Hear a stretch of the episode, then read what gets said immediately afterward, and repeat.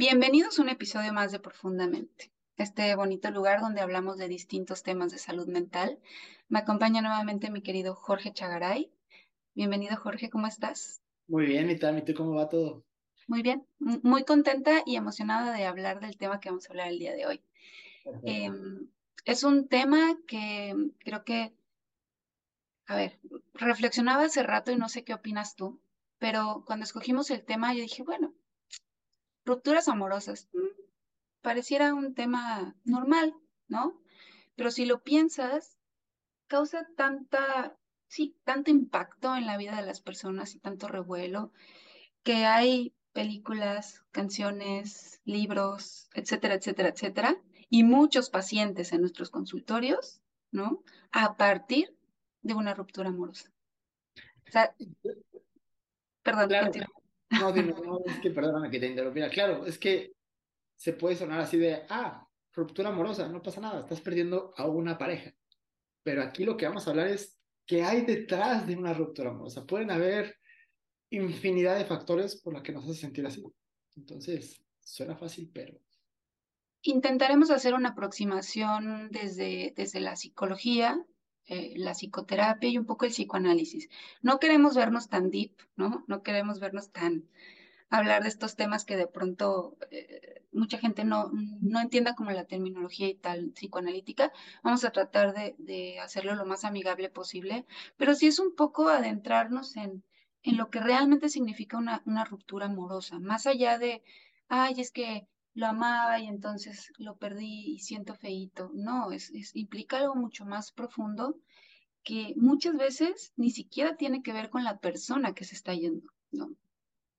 ¿Sabes algo, algo que me ha pasado mucho con algunos pacientes? Es, oye, tenía una relación de cuatro años, la terminé y me fue súper bien. Tenía una relación de 15 días, la terminé y llevo dos años que no la puedo superar. ¿Por qué?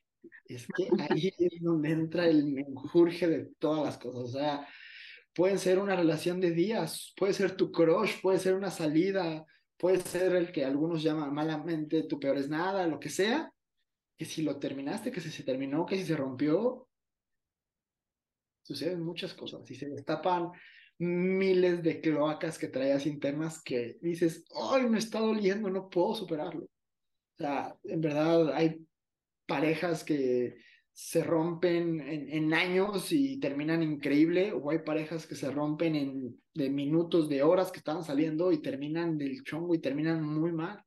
¿Por qué es eso? Y si, te, y si, estás de acuerdo, pues nos arrancamos con lo profundamente de este tema. Jorge, y es que también, a ver, esto que decías es muy importante.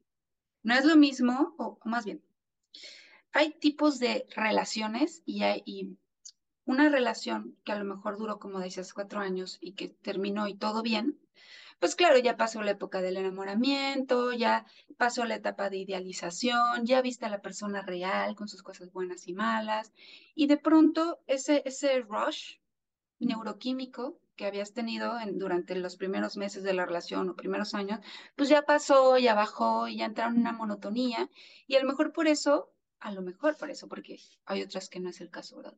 Fue más fácil soltar. Pero luego, como dices, una relación de 15 días o de 3 meses, o los típicos casi algo, ¿no? Que son tan difíciles de superar, que es justo se rompen en medio de un proceso de enamoramiento, donde aún hay, todavía estamos drogados de enamoramiento y que te quiten a esa persona, ¿no? Que esa persona se vaya o que haya un problema y termine, implica un dolor muy profundo, ¿no? Pero es por esto, porque estás a medio, en medio rush y te lo quitan justo cuando ya ibas así como subiendo y de repente caes de golpe, ¿no? En lugar de ver esta curva típica de cualquier relación, cuando una relación termina en un inicio, ¿qué pasa? Estás subiendo y te caes y te das un golpe, por no decir otra palabra, bastante fuerte. Entonces, bueno, no olvidemos eso. Entonces, hay rupturas que duelen mucho porque estás en un proceso de enamoramiento. Hay rupturas que duelen mucho por cosas más profundas de las que vamos a hablar aquí, ¿no? Y hay rupturas que uno pensaría que van a doler mucho porque llevas mucho tiempo con la persona y resulta que no es así. Así que bueno, ¿tú qué, piensas de esta, de esta cuestión un poco más profunda del tema? Fíjate que, te, que, que platicábamos antes de, de, este episodio acerca de una autora que me encanta, que es Margaret Mather, y ella te habla de los procesos simbióticos por los que pasa un niño. Cuando tú estás niño y recién nacido, tú te simbiotizas con tu madre.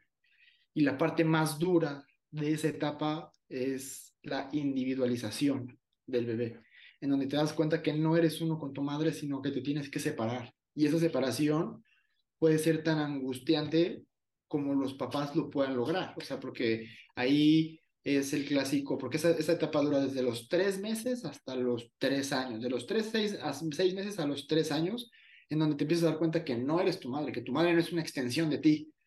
Entonces, si esa etapa te la supieron llevar bien, si tu, papá, tu, eh, tu, figura cuidadora, que es tu madre, o tu figura, eh, y también existe otra figura que puede ser tu padre, otra figura que, que separa, es cómo te quita esa ansiedad. O sea, cómo llega tu padre. A ver, deja al niño, que siempre lo cargas. A ver, que no se duerme en la cama. A ver, ya, déjale dar de comer. A ver, deja esto. Deja... Y empieza a separarte. Esa angustia empiezas a despertarle, empieza el... Entonces, cuando tú te metes a una relación, te vuelves a simbiotizar con la pareja. Esta, esta etapa de enamoramiento es, todo lo hacemos juntos, y vamos a, a, al cine juntos, y vamos a comer juntos, y casi, casi vamos al baño y no me quiero separar de ti. Entonces esa simbiotización es muy perpetua, inclusive si hay una simbiotización, porque hasta pensamos igual, el clásico, y yo también quería, o sea, a las tres decimos que queremos comer una, dos, tres, pizza, ay, sí, claro, o sea, sí se simbiotiza, o sea, realmente. Entonces, cuando existe esa separación en los primeros meses de enamoramiento, es como, ¡Ah! otra vez la angustia de me están quitando eso, se regresa a tu mente a creer que están quitándote a tu madre, que están quitándote a tu figura protectora. Entonces, si en, en esa época la pasaste muy mal, la vas a volver a pasar mal en tu pareja. Si en esa época, cuando te, te individualizaste de tu mamá, la supiste pasar y te supieron llevar tus angustias, la vas a pasar bien. Ahora, está la otra etapa también, en donde las personas no se quieren enamorar porque no quieren entrar en esta etapa de simbiotización y lo rechazan y no, a ver, ya me estoy enamorando, me salgo. O buscan solamente simbiotizarse para buscar. O sea, hay mil cosas de todo esto. ¿Qué te parece esta teoría? Sí, sí, me, me gusta Mahler justo por porque analiza cómo el adulto eh, vive sus rupturas o sus relaciones de la manera en la que vivió pues esta individuación, separación con la madre en sus primeros años de vida. Todos sabemos que, bueno, quienes tuvimos la fortuna de que nos criara nuestra madre, o si no, nuestros cuidadores primarios o nanas o, lo que sea, este, son estas personas con las que generamos este vínculo tan fuerte, esta, esta como llama simbiosis, que es digamos, un poco tú y yo somos uno mismo, wow, wow, wow, ¿no? En el que el bebé no identifica si el que le está dando el biberón es el mismo, porque hay una sensación de omnipotencia, de, ay, mira, yo me puedo satisfacer a mí mismo. Poco a poco se va dando cuenta que no es el mismo, sino que es, es un otro, que es la madre, ¿no? Es un otro que le trae lo que necesita y cubre con sus necesidades. Pero también en este proceso en el que empieza a descubrir esto, también empieza a descubrir que la mamá tiene un trabajo o que tiene otros hermanitos o que viene un papá que dice, oye, es mi esposa o, o una mamá, dado caso que fuese una pareja homoparental o si fuesen dos hombres los que lo están criando, lo que sea. Siempre llega alguien a hacer esa separación como bien decías. Entonces, este proceso puede generar, como decías, mucha ansiedad. Y entonces Mahler lo que, nos dice es, de adultos, muy probablemente vas a repetir estos patrones. Y entonces, ¿qué pasa? Y me recordaba mucho eh, este tema a lo que ya hablamos de, la, de los tipos de apego, ¿no? Y el apego ansioso y el apego evitativo, que lo dices ahorita, quien de plano no se quiere y tiene esta angustia de fusión, ¿no? Porque no se quiere fusionar con su pareja. Cree que si se acerca mucho a su pareja se van a fusionar. Y está el otro que tiene una fantasía de fusión y su angustia es perder al objeto, o al amor del objeto y al objeto. Entonces, ¿qué pasa, Jorge? Que, y, y lo vemos con los pacientes en el consultorio. Llegan con una angustia terrible, terrible, como si se les estuviera yendo una parte de sí mismos. Y Mahler nos habla de eso siento como, o sea, siento que al perder a mi madre pierdo, pierdo una parte de mí, de mi yo, se, se desprende, ¿no?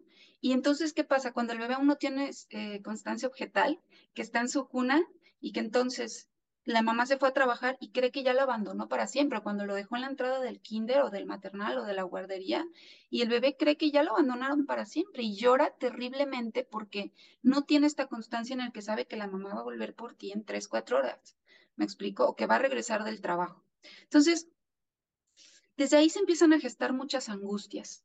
Y entonces cuando somos adultos, nos cuesta muchísimo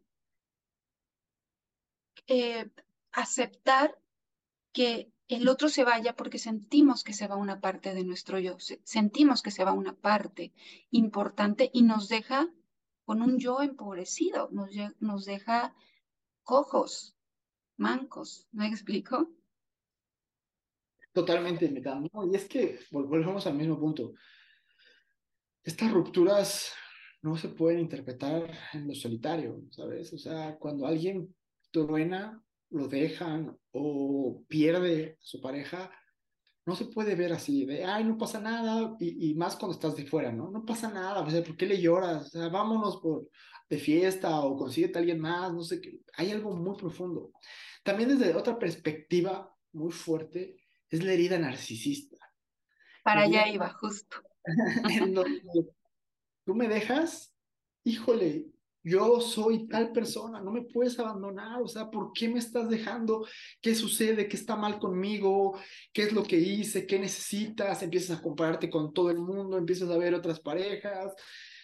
Esa parte de ti intrínseca, porque no es que todos, o sea, diga, yo no soy narcisista, claro, todos tenemos una parte narcisista. ¿Y qué es el narcisismo? El vernos como un ser integral que podemos funcionar, o sea, esa, el, el, el, es intrínseco a nosotros el tener algo narcisista entonces, cuando te dicen, no te voy a dejar o vamos a romper, o al que, el que tú seas el que esté rompiendo también, es muy, es muy común que tú seas el que esté rompiendo y si otra persona te dice, ah, ok, está bien, me duele, oye, ¿por qué no me lloras? Oye, ¿por qué? Sí, ruégame. Ruégame. Entonces, hay muchos elementos, no se puede ver, o sea, por eso, y, y vuelvo al mismo tema de unos podcasts pasados, el tema de Shakira, que sigue con las canciones y la siguen atacando, le dolió mucho. O sea, no sé si lo sigue haciendo, no quiero hablar de lo haga ya por generar dinero, ¿no? Pero cuando una persona está insistente, insistente, lleva seis meses apenas. Seis meses es muy poco tiempo. No sé si lo está pudiendo, lo está pudiendo elaborar. A lo mejor lo está cantando, lo está expresando, pero elaborarlo no lo sabemos. Entonces, no podemos juzgar. Eh, yo, yo conozco amigas o conocidas o conocidos que llevan tres, cuatro años de haber tenido con la pareja y les sigue doliendo porque no lo puede elaborar. Entonces, está muy fuerte. ¿Tú qué opinas, Mitán? Sí, sí, digo, de Shakira no podemos saber cómo lo está llevando. Lo que es un hecho es que aquí, aquí entran varios factores. O sea, uno, todos los años de relación. El apego, la costumbre, los sueños que tenían a futuro se desvanecieron de un momento a otro, por lo que podemos ver. Y, luego está también la cuestión que fue tan público. O sea, la herida narcisista hacia adentro de las dudas que ella pueda tener de no fui suficiente, me dejó por una más joven, bla, bla, bla, dependiendo cómo esté su autoestima. Pero además estamos pensando en cómo se hizo tan público y tan evidente que te cambiaron, entre comillas, para quienes no nos están viendo, que te cambiaron por otra más joven, ¿no? Y, y entonces es como, a ver, tengo que lidiar con mi propio duelo, mis propios apegos, mi propia herida narcisista, pero además con el otro lado narcisista de, de la vida pública en el que todos me están observando y señalando y este tipo se está volando de mí en mi cara y enfrente de todo el mundo.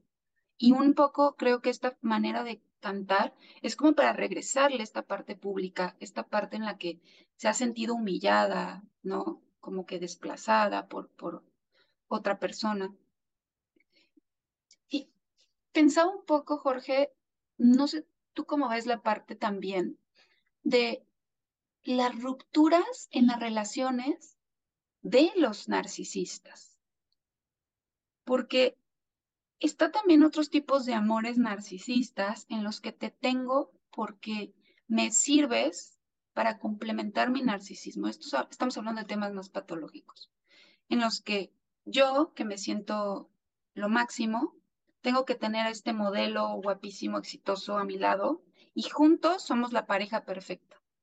Y lo vemos mucho, por ejemplo, en la tele, en los artistas, ¿no? Empresarios.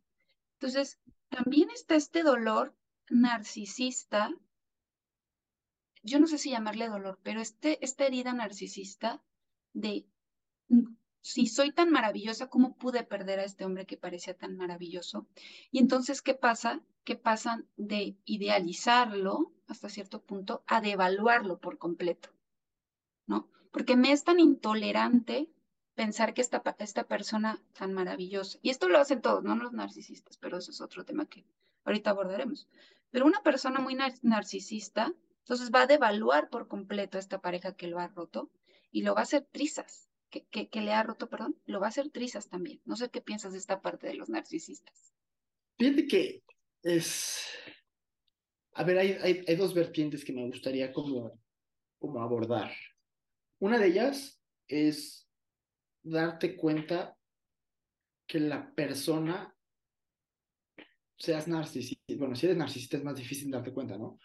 Pero que no que, el hecho de que rompan contigo o terminen no tiene nada que ver con, con la persona, tiene que ver, o sea, por ejemplo, con él, o sea, si rompen conmigo no tiene nada que ver conmigo, tiene que ver con la otra persona. La otra persona puede estar pasando por mil, mil circunstancias y no, no, no, no tiene una razón de, híjole, no era la modelo que yo quería, no era el, o sí, pero no sabes.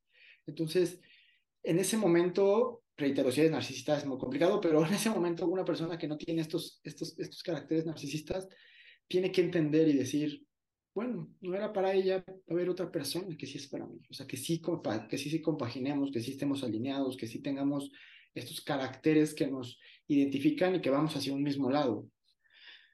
Ahora, la parte de la idealización es muy importante también en un momento dado la persona puede idealizarme y puede pensar que yo soy el supermodelo, el exitoso, el inteligente, el lo que sea, pero todas esas virtudes que me está poniendo no soy yo, no es mi culpa que las haya pensado y de repente nos ponen esta carga de, híjole, es que yo ahora, pues, como esta persona está esperando que yo sea el exitoso, el brillante, el carismático, lo tengo que ser y te esfuerzas y te esfuerzas y te dicen, no, pues no lo eras. Híjole, eso también te duele mucho el darte cuenta que no lo eras. Por mucho que quisiste, no eras esa persona.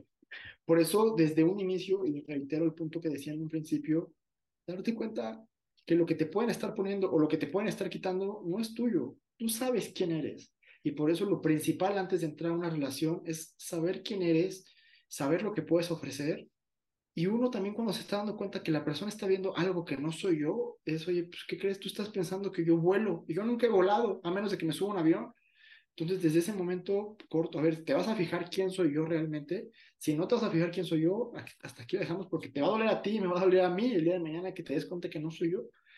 Entonces, es atacarla de dos formas. Digo, el punto importante aquí es, a lo mejor una persona narcisista de nivel alto difícilmente lo puede ver, de nivel bajo, perdón, pero...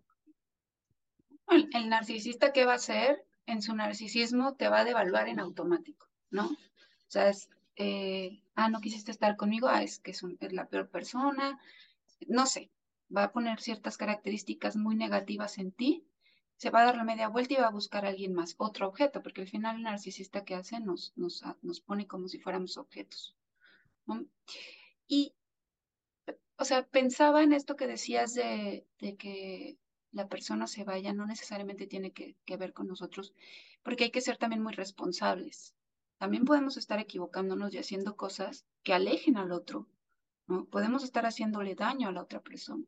Entonces, también es importante darnos cuenta de por qué una relación se está terminando y ser muy conscientes de que una relación, una pareja es de dos, o de amigos, o de familia, es decir, ambas partes o todas las partes tienen algo que ver. Hay relaciones poliamorosas, ¿no? Entonces, claro, ambas partes tienen algo que ver y no puede ser solamente víctima-victimario o el bueno y el malo de la relación. Entonces, ser conscientes de en qué nos hemos equivocado o en qué pudimos haber sido mejores y ir e ir aprendiendo de esto, ¿no? Para que la próxima relación no se repita el mismo error, porque y lo hemos hablado, el ser humano tiene una tendencia innata a repetir. Y, desafortunadamente repetimos errores, ¿no? Entonces, esa parte es importante, siempre ser muy responsables de lo que nos hemos equivocado, pero tampoco irnos al otro extremo de latigarnos y de entonces hundirnos en yo fui el culpable y soy lo peor y no fui suficiente. No, no, es de dos. O sea, sí, tal vez te equivocaste, pero el otro también se equivocó, ¿no? Entonces, en esto de las rupturas, hay personas que, que no son narcisistas, pero como mecanismo de defensa también, unos idealizan mucho al, ser amado que se fue, ¿no? Que, dejó la relación, y otros devalúan, ¿no? Es como, no puedo tolerar que alguien tan bueno para mí se haya ido, entonces lo voy a hacer tachitos internamente. O sea, yo voy a pensar cosas muy malas de él y me voy a enfocar en todo lo negativo que él tenía para poder, para poder tolerar que no se encuentra más a mi lado. Mientras otros se van al otro extremo de idealizar y se la pasan, no, es que era maravilloso, y es que el día que me hizo sonreír porque me llevó flores, y es y no te acuerdas de todo lo malo que pasó y que no dejaba que tuvieran una relación plena, ¿no? Que también se equivocó mucho, pero algo pasa que nos que ideal, y pasa mucho también, y ya hablaremos en algún otro episodio del duelo, pero idealizar a la persona que se fue no es solo cuando la persona fallece, sino en rupturas amorosas también suele suceder. Entonces, hay que tener mucho cuidado con eso.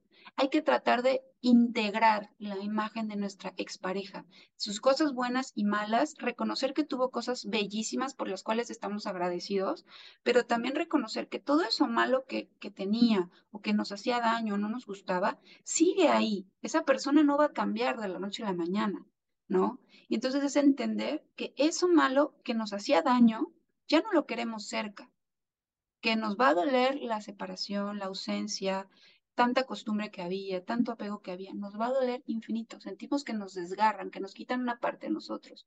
Y el trabajo es toda esa energía, esa carga libidinal que teníamos depositada en nuestra pareja, esa pareja que ya se fue, hay que irla recogiendo como si fuera un hilo que está, que, un estambre que está por allá con esa expareja. Hay que irla recogiendo y hacer que nuestro yo se vuelva a nutrir de toda esa carga libidinal, que se vuelva otra vez carga libidinal yoica, digamos, narcisista en el sentido, en un sentido sano, de decir, hey, ya yo te había puesto tanta energía, tanta atención a ti, pero ya no estás, necesito que este yo empobrecido vuelva a, a tener fuerza, a resurgir, regrésame. Y poco a poco irnos enfocando en nosotros. ¿Cómo, Jorge?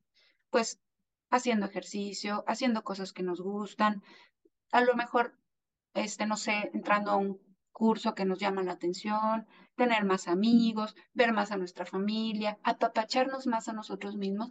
Eso va a hacer que poquito a poquito vayamos quitando toda esta carga y esta parte que sentimos que se nos fue con él o ella o ella, poco a poco regrese y este, este, esta pierna que sentía que se me había ido con la persona se vuelva a reconstruir. Y para eso me encantan dos frases que de hecho nos mandó nuestro querido Ángel, este, que habla, una es de Oscar Wilde, que me encanta, que dice, creo que es muy saludable pasar tiempo a solas. Necesitas saber cómo es estar solo en vez de ser definido por otra persona. Entonces eso está increíble porque la realidad es esa no vas a saber quién eres hasta que estés tú contigo mismo, hasta que te consientas y te consientas en todos los ámbitos, en el ámbito amoroso, en el ámbito sexual, en el ámbito intelectual, en el ámbito de estudios, de profesión, todo. O sea, yo no, a mí no me, a, mí nadie me va a poner la profesión, ni mis padres, ni mis amigos, ni mis nada. O sea, yo me la voy a definir igual mis ambiciones, igual mis metas, igual mis gustos. Entonces, pasen tiempo solos, estén, apapachen, se quieran, se vayan al gimnasio, como decía Tam, coman saludable o coman lo que quieran, dense un antojo, cocínense para sí mismos, prepárense una cena romántica, vayan al cine solos, disfruten de una buena película. Hay miles de cosas que podemos empezar a disfrutar de nosotros mismos para realmente, lo que decíamos desde un principio, individualizarnos, individuación, que decía Margaret Mahler, para que seamos un ente completamente diferente y no nos estemos queriendo simbiotizar a las personas que se nos aparecen enfrente. Hay otra frase de Schopenhauer que también es increíble que dice, es fácil encontrar la felicidad dentro de uno mismo, es imposible encontrarla en los demás. si lo único que buscamos es la aceptación de los demás y eso nos va a beneficiar, jamás va a suceder. Nadie en la vida, mi abuelita tenía una frase hermosa que decía, no somos monedita para caerle bien a todo el mundo.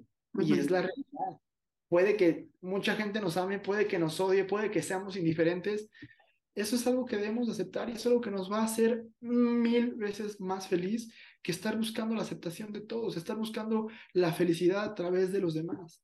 Entonces, eso es muy hermoso lo que decía hasta. Busquemos nuestra felicidad estando solos. Sí, es, es como irnos reconstruyendo, porque de pronto, cuando estamos en pareja, somos una versión de nosotros. Y cuando esta, esta relación termina, nos sentimos perdidos, porque no, sabemos, no sabemos del todo quiénes somos sin esa persona. Sin es, o sea, esa versión que éramos ya no es viable, porque esa persona se fue. Entonces, hay que reconstruirnos, reorganizarnos internamente, recobrar esas fuerzas, esa energía hacia nosotros mismos. Duele, duele muchísimo. Todos hemos pasado por, por rupturas, nos han roto el corazón. Cuando son relaciones largas, pues está el apego, la costumbre, muchas cosas que también influyen muchísimo. ¿Cuántas personas no vemos que saltan de una relación a otra? ¿No? Por esta, esta angustia que genera, es una angustia terrible. Es una angustia de, eh, fíjate, hay, un efecto que le pasa mucho a las mujeres, eh, digo, a los hombres también les debe pasar, pero las mujeres a partir de cierta edad es una angustia terrible a quedarse solas. Porque claro, socialmente a partir de ciertas edades, no quiero decir cifras cada quien sabrá más o menos, pero a partir de ciertas edades la mujer empieza a ser devaluada, sobre todo en las relaciones heterosexuales, ¿no? Entonces, ya no puedes procrear, ¿no? Ya no te ves igual que una niña de 20, ya no tienes el cuerpo de una niña de 20. Entonces, termina en un divorcio, en una relación, termina y la mujer tiene una angustia no solo por la persona que perdió, por la soledad que está viviendo en ese momento, por la parte de su, de su, de su yo que se le fue, por lo todo lo que acabamos de mencionar, sino además por sentir un pánico terrible, una angustia terrible a no volver a conseguir pareja, Que, ya nadie la va a valorar como la valoraban hace 10 años. Entonces, influyen demasiados factores ante una ruptura. No podemos dejar de lado que vienen fantasías conscientes e inconscientes que tienen que ver con esto, con qué tan vulnerables nos sentimos solos, ¿no? Qué tanto nos sentimos atractivos, creemos que ya nadie nos va a voltear a ver, creemos que nadie nos va a poder, poder volver a amar, creemos que nunca vamos a encontrar a nadie tan maravilloso como la persona que nos dejó. Y vienen un montón de fantasías y creencias limitantes y, e idealizaciones o de evaluaciones hacia uno mismo que nos pueden poner el pie durísimo ante una ruptura, mandarnos a depresiones muy, muy profundas. Entonces, chicos, vayan a terapia si de verdad sienten que este duelo por el que están pasando les está rebasando. Agárrense de su familia, de sus amigos, salgan lo más que puedan, distráiganse, hagan cosas para ustedes mismos. Es, es algo muy, eh, que se habla mucho, ¿no? Pero que de pronto la gente es bien poco empática, ¿no? Ay, ya no le llores, ay. Entonces la gente tiende a devaluar muchísimo, no nos valida las emociones, no valida la angustia que estamos sintiendo ante la pérdida. Algo que también mencionabas, existen fantasías, pero también existen muchos fantasmas y los fantasmas que se reviven por una ruptura son impresionantes, porque puede que a mí me hayan roto el corazón diez veces y la onceava sea la que me destruye por completo y la que me, me reaviva desde la primera hasta la última. Y la primera hablamos hasta de la situación en cuando mis papás me dijeron, mis cuidadores me dijeron, hazte para allá. Entonces, es un proceso complicado, lo decíamos al principio del episodio y ya para ir cerrando una ruptura no es algo sencillo, no es el me dejaron y para que también los que están alrededor lo entiendan. No es el me dejaron y me rompieron el corazón y ya supéralo, la siguiente hay muchos peces en el agua, bla, bla, bla, todas esas frases que no existen. Es me lastimaron, estoy lastimado, hay tristeza ahí. ¿Por qué? Porque estoy reavivando, estoy sacando, estoy teniendo, estoy, me simbioticé, estoy reviviendo, miles de cosas. Tengo una herida narcisista, todo lo que hemos platicado. Entonces, es muy válido hablarlo y lo más importante es sacarlo, entender, en el momento en que uno habla y lo va expresando, vas entendiendo muchas cosas.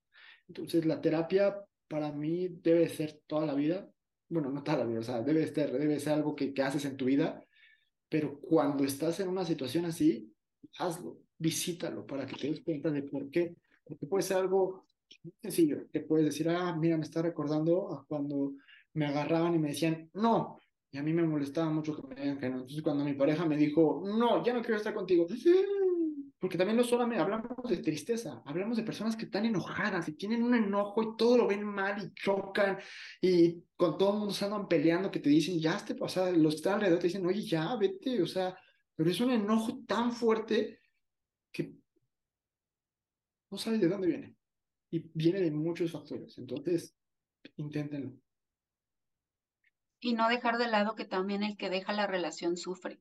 No todos, ¿no? Pero gran parte de quien termina la relación, pues también, también pasó mucho tiempo en esa relación, también tuvo ilusiones, también se emocionó, también se apegó y también duele. Y el humano es una persona de apegos por naturaleza.